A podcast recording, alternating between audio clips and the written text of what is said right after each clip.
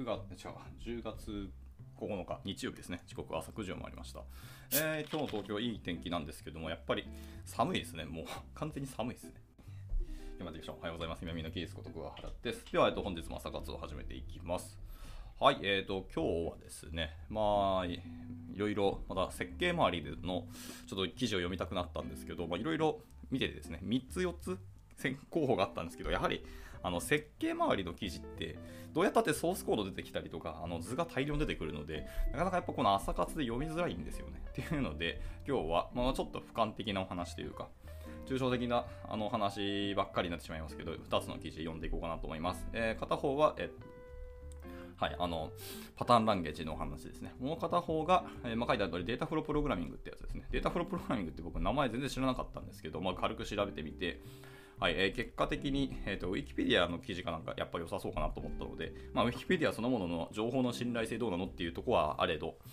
はいまあ、ざっと読んだ感じ、そんなに間違ってないというか、まあ、そんなにというか、他のいろんな記事と比較して、まあ、よか良さそうだったので、まあ、これを読んだ方かなと思いましたっていう感じです。では、えー、早速入っていきたいと思います。一つ目の記事はちなみにクリストファー・アレクサンダーさんの、えー、はい、から、えーと入っていこうと思います。建築家であり、まあ、デザイン理論家である、えー、クリストファー・アレクサンダーはこの精神、エネルギー、まあ、魔法のことを名前のない品質、つまり、えー、QWAN、クアンって読むんですかね。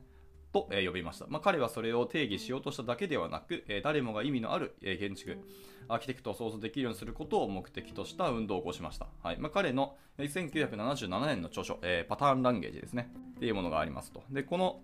アレクサンダーはその史上最も売れた、売れた建築の本だと言われていますと。はいでまあ、この運動が、えー、事の発端とか始まりで、彼はそのパターンランゲージ運動の父という称号を得ました。えー、プログラマー、開発者、デザイナーが、まあ、アレクサンダーの、えー、理論を取り入れ、えー、自分たちの仕事を体系的に整理するようになったからだというふうにおっしゃってます。この世界の人間であれば一度は聞いたことあると思います。アレクサンダーですね。本当に著名な方だし、まあ、一つの時代を作ったと言っても過言ではない方なので、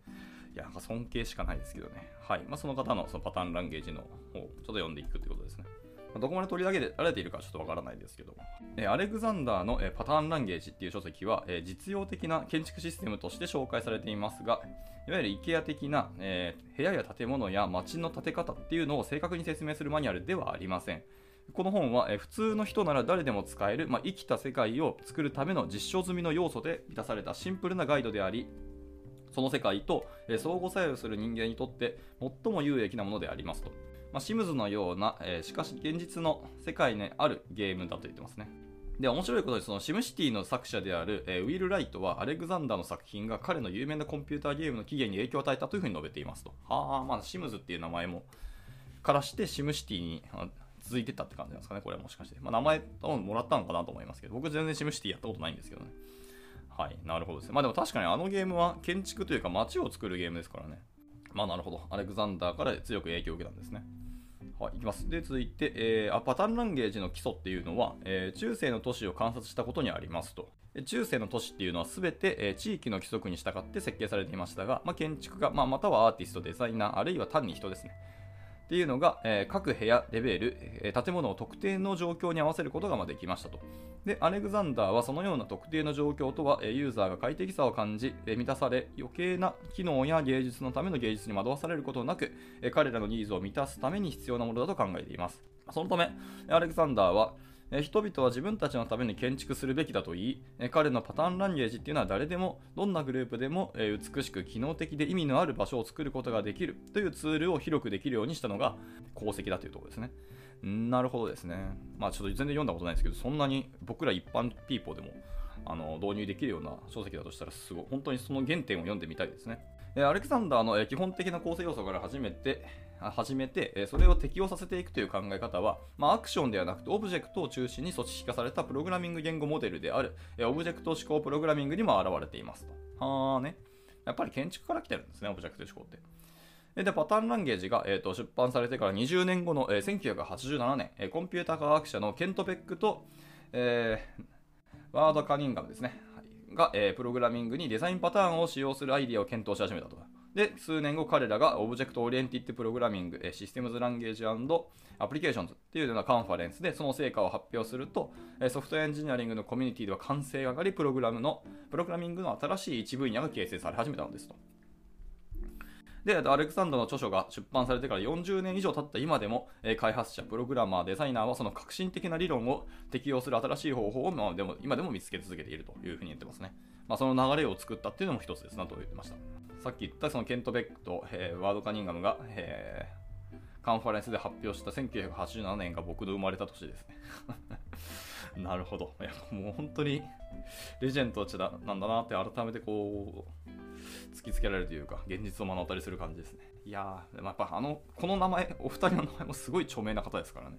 このプログラミング界隈の中でも。ま、何度もあのお二人のあのなん記事だったりとか僕も読んだことありますけど、すごいですね。今でも全然通用する、やっぱりそうなんですかね、根幹的なところに論を語っているっていうところがさすがだなと思いましたね。その上に乗っかって物事を作っている僕らとしては、もうなていうんですかね、まあ、神様までいかないですけど、やっぱり父だなっていうのは思いはありますね。え、続いていきます、え、現代の、えデザインパターンの応用ですね。はい、モダンデザインパターンアプリケーションですね。えアレクサンダーの仕事を建築の新しい形と呼ぶ人もいます。で、アレクサンダーが、え建築や、え建築の物理世界ですね、に情報を提供するためにデザインパターンを、え作成した一方で、デジタルアーキテクトっていうのが彼の理論の、え自分たちの仕事への応用をすぐに認識したことは驚くに当たらないだろうと。とはいえ、でもこの当時でしょ、1900まだあの後半ぐらいですよね。のところで、そのデジタルアーキテクトっていうのをどんどん取り入れていったっていうのは、やっぱ革新的だなと思いますけどね。はい、でパターンランゲージではその各パターンは私たちの環境で何度も何度も発生する問題を記述し、まあ、その問題に対する解決策の革新を記述していますどんなデザイナーにとってもこのコンセプトは素晴らしく馴染み深いもので、まあ、あらゆるデザインシステムの基礎となるものです、まあ、今日デザインパターンというのは、ま一般的な設計上の問題に対する解決策を文書化した正式な方法であるで、デザインパターンはそのベストプラクティスを調整し、え優れたデザインの要素を記述されるためのえ普遍的なリソースであり、最も重要なのは他の人々がえ簡単にこれらのソリューションを再利用できるようにするためのえリポジトリを提供することでありますと。すでに、えー、と完璧にいいものが存在しているのになぜ、え車輪を発明するのでしょうかと。え現代のデザイナーは、まあ、新しいデザイナーが、えブランドのニュアンスに迅速に対応できるためようにするために、まあ、時間と人を超えた集合値を獲得するため、チームに共通言語を提供するため、まあ、ダブルワークに費やす無駄な時間を排除するため、そして媒体やデザイナーに関係なくエンドユーザーが予測可能な体験を得られるようにデザインパターンに頼っているのですと。まあ、車輪再発明の話はなんか以前も朝活したんですけど、まあ、それはそれちょっと一旦置いときます。で、えーと、アレクサンダーはその全体が部分の相和よりも大きくなるように、えー、パターン間の、えー、関係性を強調する言語を作りました、えー、ロゴは最高のもの、色はブランドを的確に表現するもの、えレイアウトは心地よい情報の風景であっても全ての要素間のつながりにやっぱ意味がなければ何も生まれませんと。はいはい。ただただ集めてガチャンとあの置いただけだと意味はないと言ってますね。ピタゴラス、エンドクレス、エンベトクレスかと、えーと、プラトンといったそのギリシャの哲学者に習い、アレクサンダーは最初に作られ、最も試されたパターンがどのように進化するのか、そのヒントとインスピレーションを得るために自然に目を向けましたと。はあ、最終的にネイチャーにたどり着くんですね。でその結果、アレクサンダーは、えー、ステップワイズシーケンスと呼ばれる全段階のものを再利用する現象、つまり、ま要素の連続的な変化というのを認めました。で、この現象こそがアレクサンダーが考えるデザインの次のフロンティアなのですと。で新しい技術や高度なメディアを使ってアートを作るのではなくこれまでのものを使いながら現在の人間の行動や要求を満たすようにアレンジしていくのですアレクサンダーはこの実践こそがデザインに、え、名前のない品質っていうものを与えそれがデザインを優れたものにするだするのだというふうにおっしゃってますというところでこの記事は締められてますと、はい、なるほどですねこれは単純にこのアレクサンダーのパターンランゲージを読んだ、まあ、感想だいうか、まあ、そういうまとめっていう記事だったんですね、これは。はいはい。すごい短かったんですけど、ざっくりとアレクサンダーのその歴史を知るという意味では、あと功績を知る意味では、とてもいいんじゃないかなと本当に思いましたし、やっぱ参考になりましたね、これは。で一応、あのいろんな、あのー、追加の記事ですねあのリ、リンク載ってます。アディショナルリソーシーズと、まあ、ソーシーズというところですね。ありますので見てみてくださいと。ま、結構ウィキペディアがやっぱり多めですね。ウィキペディアにもそのクリストファー・アレクサンダー本人のものとそのパターンランゲージっていうものもありますし、はいまあ、その書籍そのものも出てきたりしますし、あのいろんなのがあるので、まあの、後ほど見てみてください。一応パターンランゲージそのもののなんかホームページもありますね。www.patternlanguage.com っていう ドメインがすでにありますね。ああ、知らんかったで、えー、ブックストアとアーカイブとギャラリーみたいなところに、えーと、記事が、リンクが貼られてますね。で、このサイトちゃんと2001年から2022年までコピーライトあるので、ちゃんと更新されてるようですね。なので、まあ、興味ある方は見てみてくださいと。はい、ニュースとイントロダクション、 Tools、あ Resources といろんなところまでちゃんとあの他の外部へのリンクも貼られているので、これは面白そうですね。はい、っていうところでした。まあ、もし今後の朝活で、まあ、いくつかこうざっと見て、面白そうだったら読んでいこうかなと思っています。というところで、一旦アレクサンダーの方の、えー、記事は終了にしたいなと思います。なんですか、こう、歴史的な偉人の方々の功績を聞くたんびに、こう、なんていうか、心がすごくなんかワクワクすると言いますか、高揚しますね。はい。では行きましょう。続いてですね、続きはデータフロープログラミングです。えー、こちらはですね、昨日朝活で読ん、昨日だっけ？一昨日だっけ？ちょっと何回か前に読んだ、あのー、株式会社一休さんの CTO をされているあの伊藤直哉さんですね。はい。まあ、この界隈でもかなり有名な、はい、あの方ですけど、その伊藤直哉さんがあのご登壇されたスライドの中で、えー、と名前を見つけたそのデータフロープログラミングということですね。僕がこのデータフロープログラミングっていう名前すらを全然あの申し訳ないですけど知らなかったんですよね。なのでそれを調べてちょっと勉強したくなったっていうものです。まあ、実際に書いたのが書いてみないとわからんとは思いますけど、一応抽象的ですけど見て読んでみたいなと思いました。はい。まあ、ちょっと朝活でやっぱりその行動を見るのって結構難しいんですよね。で、まあ、前は一応実はですね、ツイキャスをやってたんですよ。で、ツイキャスで、まやってたらもちろんあの画面も共有もできたりするんですけど、やはりツイキャスだと、なかなかこう参加される方も少ないし、そもそもツイキャスなんてやってませんみたいな人も全然いらっしゃるので、どうしようかなと思って今、ツイッターさんのスペースにしてるって感じですね。まあ、今後、えーと、考えていることとして、まあ、全然余談ですけど、やっぱり YouTube で、あのー、なんですかね、自分の学習を、まあ、垂れ流すだけの動画を作ってもいいかなと思ったりしました。まあ、作ると言っても、えー、多少のあのデータが動画の編集はしますけど、まあ、こんな感じでやってますよとか、今こういうものを見てるなとか、まあ、チュートリアルを、あのー、だらだらと触ってみたりとか、するような動画をしようかなと思ったりしてます。まあ、需要があるかどうかは別として、やっぱりちゃんと勉強するには手を動かすのがやっぱり欲しいよねってなった時に、で個人だけでやると、なかなかやっぱモチベーション上がらなかったり、他のことにあの時間取られたりとか、結局あのゲームしたりとかしちゃうので、僕はですね、配信が一番勉強に適してるらしいので、配信しながらやろうかなと思ったりしてます。あのまあ、興味ある方見てみてくださいって感じですね。はい。え じゃあ戻ります。データフロープログラミングの記事いきます。はいえー、データフロープログラミングっていうのは、えー、データフローの原理とアーキテクチャに準拠した、えー、プログラミングパラダイムであり、えコンピュータープログラムをオペレーション間のデータフローの、え有向グラフとして模型化しますと。で、データフロー言語っていうのは関数型言語の特徴を共有しており、えより数値処理に適したものになっていると。あね。だから、あれか、エルムアーキテクチャを引用に出されてたのか。まあ、エルムがその関数型言語ですからね。まあ、言語というか、ライブラリというか、なんというかとかですけど、はい、ちなみに余談ですけど、えっと、その記事内に、途中で貼られたそのエルムアーキテクチャ、アーキテクト、アーキテクチャか、エルムアーキテクチャっていう、あのサイトのリンクもありましてですね、あのちゃんとあの Gitbook で公開されてます。guide.elm-lang.jp っていうサイトがあってですね、ここを見てみると、そのエルムアーキテクチャっていうところですね、のちゃんとブックにまとまってますので、もし興味ある方は見てみてください。エルムアーキテクチャですね。もともとの記事ですね、公式ガイドがあって、それをあの LMJP コミュニティのメンバーによって翻訳したものになりますね。はい、っていうところです。まあ、やっぱアーキテクチャ設計周りのところって、どの言語とかフレームワークでも、やっぱ参考になるものはいっぱいあると思うので、まあ、興味ある方は見てみてください。まあ、後ほど、あの、共有します。で、えっと、戻りまして、えっと、概要に戻りますね。はい。で、データフロー言語っていうのは、えー、命令型プログラミングモデルなどの他の主要の、えー、プログラミング言語とは、えー、対照的になりますと。で、命令型プログラミングでは、えプログラムは一連の命令文で構成され、えデータの流れはやっぱ見づらいですと。なんなら見えないと。で、この違いは、まあ、さまつに思われるかもしれないですけど、えパラダイムとしての違いは、まあ、非常に大きくてですね、データフロー言語っていうのは、そのマルチコアシステムやマルチプロセッシングシステムを自由に使えるというところがま特徴になりますと。で、プログラミングにおける重要な概念として、状態っていうのがあります。状態とはま基本的にシステムの各種条件、もしくは変数の測定値のスナップショットでありますと。まあね。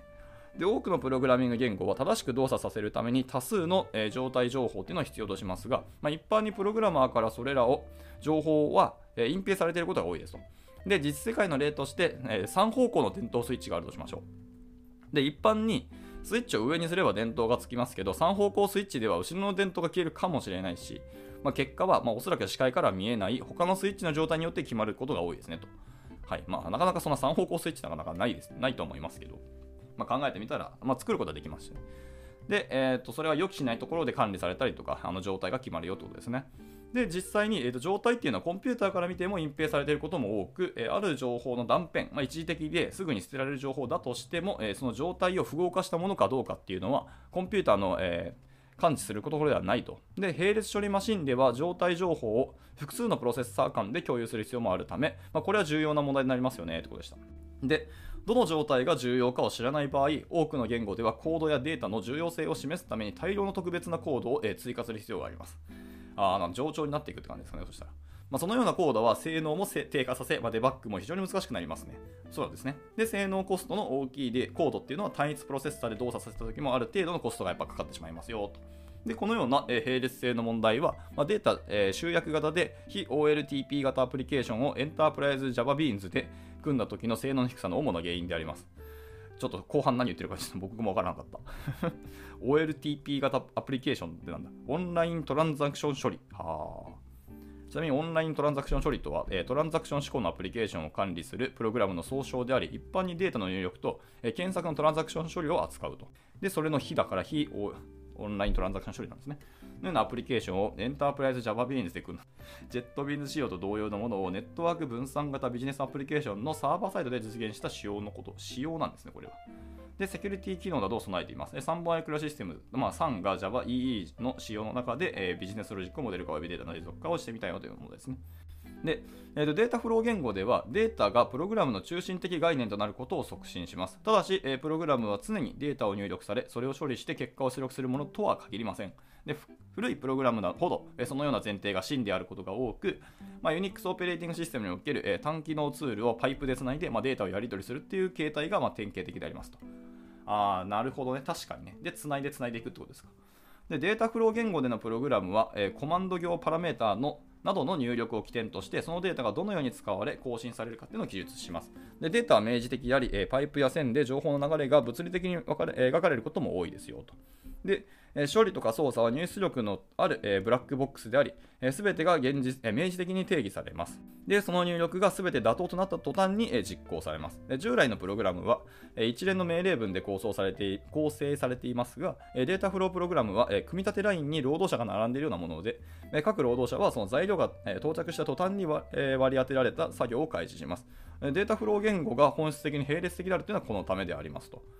で、各処理、操作には保持すべき隠蔽された状態を持たず、どの処理操作も同時に実行可能でありますと。なんとなく、ありつ、なんだっけ、えっ、ー、と、えー、すべて、エブリシングストリームの、あれなんだっけ、あー、出てこない。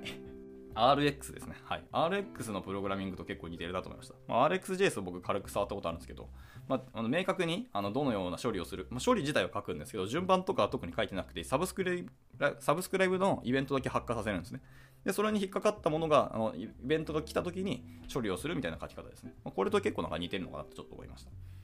もしくはこの思考がそれ RX に入ってるのかなわかんないですけどね。まあちょっと想像の今、息で喋ってますけどね。で、データフロープログラムっていうのは一般にコンピューター内部でも通常のプログラムとは全く異なった表現をされます。で従来のプログラムは単に命令が実行すべき順序に並んでいるだけであると。でデータフロープログラムは、え、巨大なハッシュテーブルとして実装されることもあり、まあ、入力をキーとしてデータとしての、え、コードへのポイントを得ます。である処理とか操作が完了すると、プログラムは全ての入力が利用可能となっている処理、操作をリストから検索し、それを実行します。で、処理とか操作が完了したとき、まあ、一般に出力データが新たに入力データとなって、それによって入力が揃った別の処理とか処理、